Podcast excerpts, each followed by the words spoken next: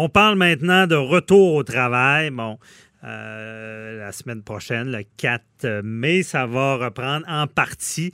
Et là, il y a beaucoup de questionnements sur euh, le travail et surtout une question qu'on se fait beaucoup poser, c'est est-ce qu'on est obligé de retourner au travail? Euh, si on a peur de la maladie, la COVID-19, est-ce qu'on peut refuser d'aller travailler? Et on voulait bien sûr éclaircir ça avec quelqu'un qui est spécialisé, que vous connaissez, vous la voyez à Salut, bonjour. Euh, Marianne Plamondon, maître Marianne Plamondon qui est avec nous. Bonjour. Bonjour. Donc, euh, Maître Plamondon, on a beaucoup de questions pour vous. Euh, la première, c'est la, plus, fréquemment posée. Si, est-ce qu'on peut refuser de retourner travailler la semaine prochaine? Bah, ah, oui, on peut refuser, mais ça prend un motif valable. Et quand on parle de motif valable, qu'est-ce que c'est? Ça prend euh, une condition médicale qui est en lien avec les risques de la COVID-19. Donc, avoir plus de 60 ans, avoir, euh, avoir une condition médicale particulière comme cardiaque, euh, immunosupprimées, mm. euh, celles qu'on a entendues fréquemment, là, qui sont euh, listées comme étant à risque de la COVID-19, c'est un bon euh, motif. Cela dit, les employeurs ne devraient pas être encouragés, encourager les employés à aller consulter des médecins parce qu'on veut garder nos médecins pour gérer la crise actuelle et peut-être se référer là, à d'anciens documents médicaux qui démontrent la condition médicale. Mm-hmm. mais là, la question, c'est toujours jusqu'où on va. à l'heure actuelle, au Québec, c'est important de le préciser, c'est pas parce qu'on a quelqu'un qui est à sous le même toit que nous qu'on peut refuser d'aller travailler. Ça, c'est une question qui revient souvent euh, parce que évidemment, les gens disent ben moi, je, demeure avec ma mère de, de 80 ans ou j'ai un enfant qui a, qui, a, des difficultés respiratoires. Est-ce que je, dans ce cas-là, je peux refuser? Ah. euh, La réponse c'est non. Euh, on le sait dans le milieu de la santé, il y en a même qui ont été obligés de se prendre des appartements ou même de déménager le temps que la crise passe.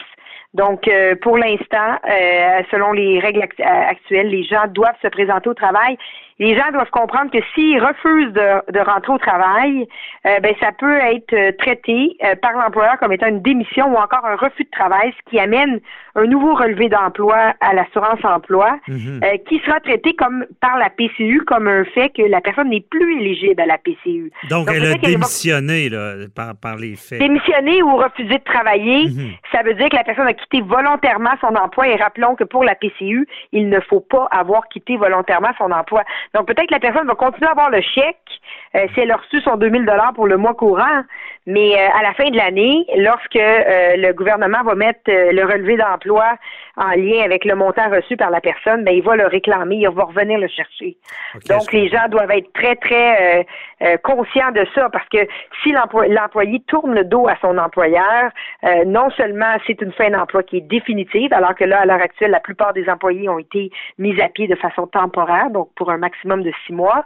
Et là quand la fin d'emploi est définitive, on n'a plus le droit à l'assurance emploi, on n'a plus le droit à la PCU, et non seulement ça, on se retrouve sans emploi dans une crise économique sans précédent. OK, je comprends bien. Vraiment, on doit aller travailler, euh, à moins d'avoir une condition médicale prouvable. Et euh, il y a cette nuance-là que vous dites bien aussi, c'est euh, c'est pas parce qu'on a quelqu'un qui peut être vulnérable dans notre maison qu'on peut refuser. Bon, on comprend bien. Il faut mettre en place des mesures. J'ai vu des gens là, dire bon ben écoutez, on va prendre une pièce de, de, la maison mhm. où cette personne-là va s'isoler pour ne pas être en contact avec le, le reste de la famille. J'ai vu des gens faire leur, leur, leur, sous-sol, leur, leur nouvel habitat de façon à ne pas contaminer le reste de la maison, mais continuer à bien désinfecter infecter les lieux euh, où euh, il y a un passage commun. Euh, mais il faut mettre en place des, des, des, des, mesures comme celle-là. Mais à l'heure actuelle, effectivement, même si on a quelqu'un qui est à risque dans son entourage, on doit se présenter, contrairement à la France qui, qui est allée dans un sens contraire. Ah ouais, eux, c'est pas obligatoire? La France, en fait, on dit que si quelqu'un dans, notre entourage immédiat euh, était à risque, c'était une raison euh, pour. Euh, donc la France a été plus laxiste là au niveau de les gens qui peuvent effectuer un refus de travail. Ok, je comprends bien. C'est clair, merci. On va complexifier un peu la chose. Euh, advenant, on sait qu'il y a des mesures de distanciation qui, doivent être faites. On sait que toutes les règles de la CNE-SST sur la sécurité au travail.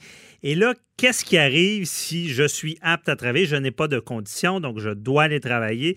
Mais quelqu'un qui se rend compte son employeur ne fait rien protéger. Donc, ne, reste, ne, permet pas de respecter les règles de distanciation ou ne prend pas des mesures adéquates pour protéger les gens. Est-ce que là, on pourrait refuser? Euh, ben effectivement, il peut y avoir un droit de refus, mais le droit de refus, c'est seulement lorsqu'il y a un danger imminent. Là, on s'entend qu'à l'heure actuelle, le risque est partout dans la société, euh, le risque de la COVID-19. Mhm. Et donc, le simple fait d'avoir un risque, c'est pas suffisant. Ça prend un danger imminent. Donc, par exemple, quelqu'un qui serait obligé d'être en contact avec une clientèle élargie euh, sans aucune protection, alors qu'il est exposé à des milliers de personnes chaque jour. ça, ce serait comme, je pense, quelque chose qui pourrait tomber plus dans le danger, ou encore qu'on oublie des gens à se présenter alors qu'on sait qu'il y a eu des cas de COVID-19 là, au sein de l'organisation. Mhm. Euh, ça aussi, ça pourrait être euh, des éléments.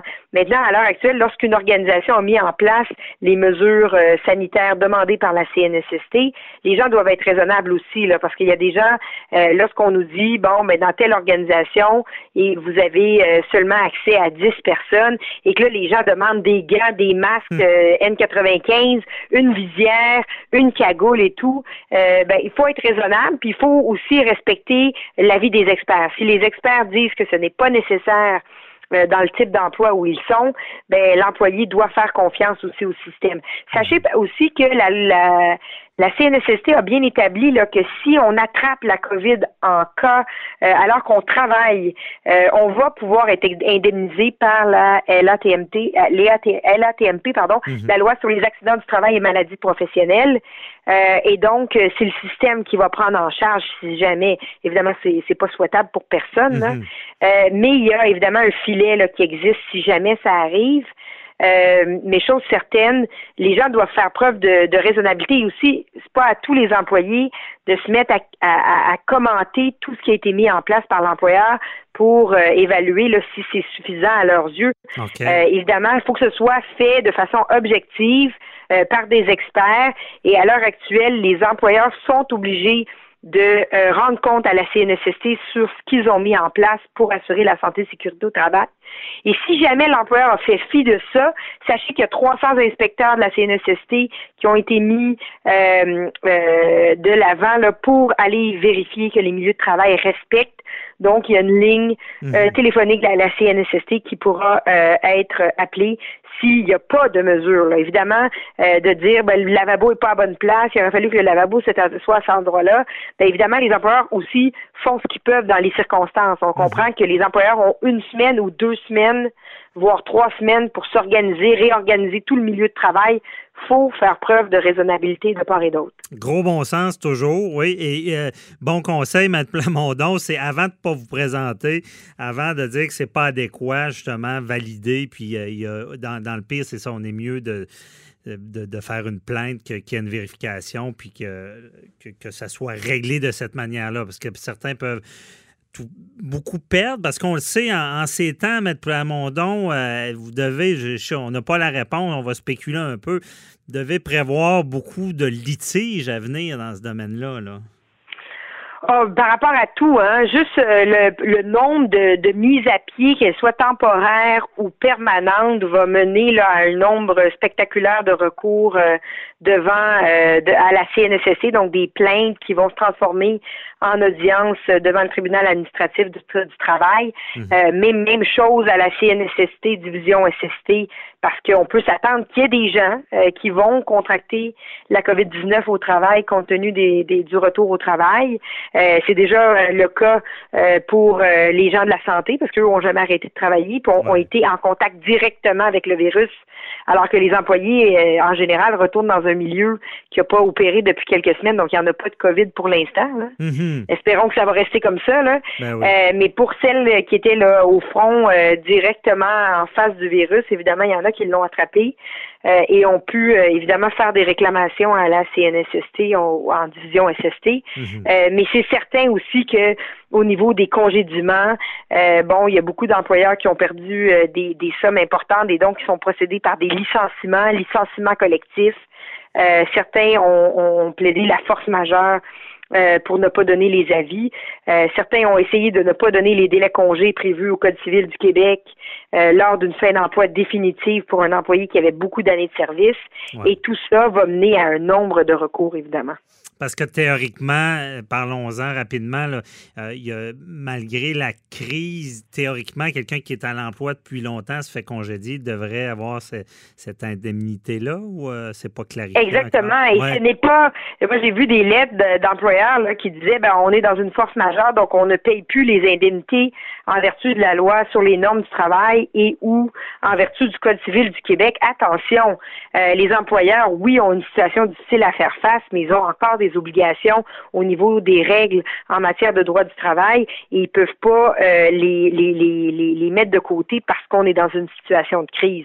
Tout le monde est dans la crise et les employés ont quand même droit euh, aux euh, éléments qui sont prévus par la loi. Et donc, un employé qui a cumulé beaucoup d'années de service a le droit à un délai congé qui tient compte de ses années d'ancienneté et aussi le, le, niveau hiérarchique et compte tenu de son salaire. Mhm. Et donc, euh, ce n'est pas là parce qu'on est dans cette situation-là -là, qu'on peut euh, éviter ça comme employeur. Donc, c'est important de le rappeler. C'est pas parce qu'on est dans une situation de force majeure qu'on évite les, lois d'ordre public en, droit du travail. Bien dit. Il y a toujours des règles. Merci beaucoup, Maître Marianne Plamondon de chez Langlois Avocat. C'était très clair. Je pense que vous allez peut-être aider des gens à, ne pas avoir des conséquences fâcheuses parce que tout va reprendre euh, un jour et euh, ce que vous allez faire en ce maintenant peut se retourner contre vous. Donc, merci, Mme Plamondon. Bonne journée. Ça fait plaisir. Au revoir.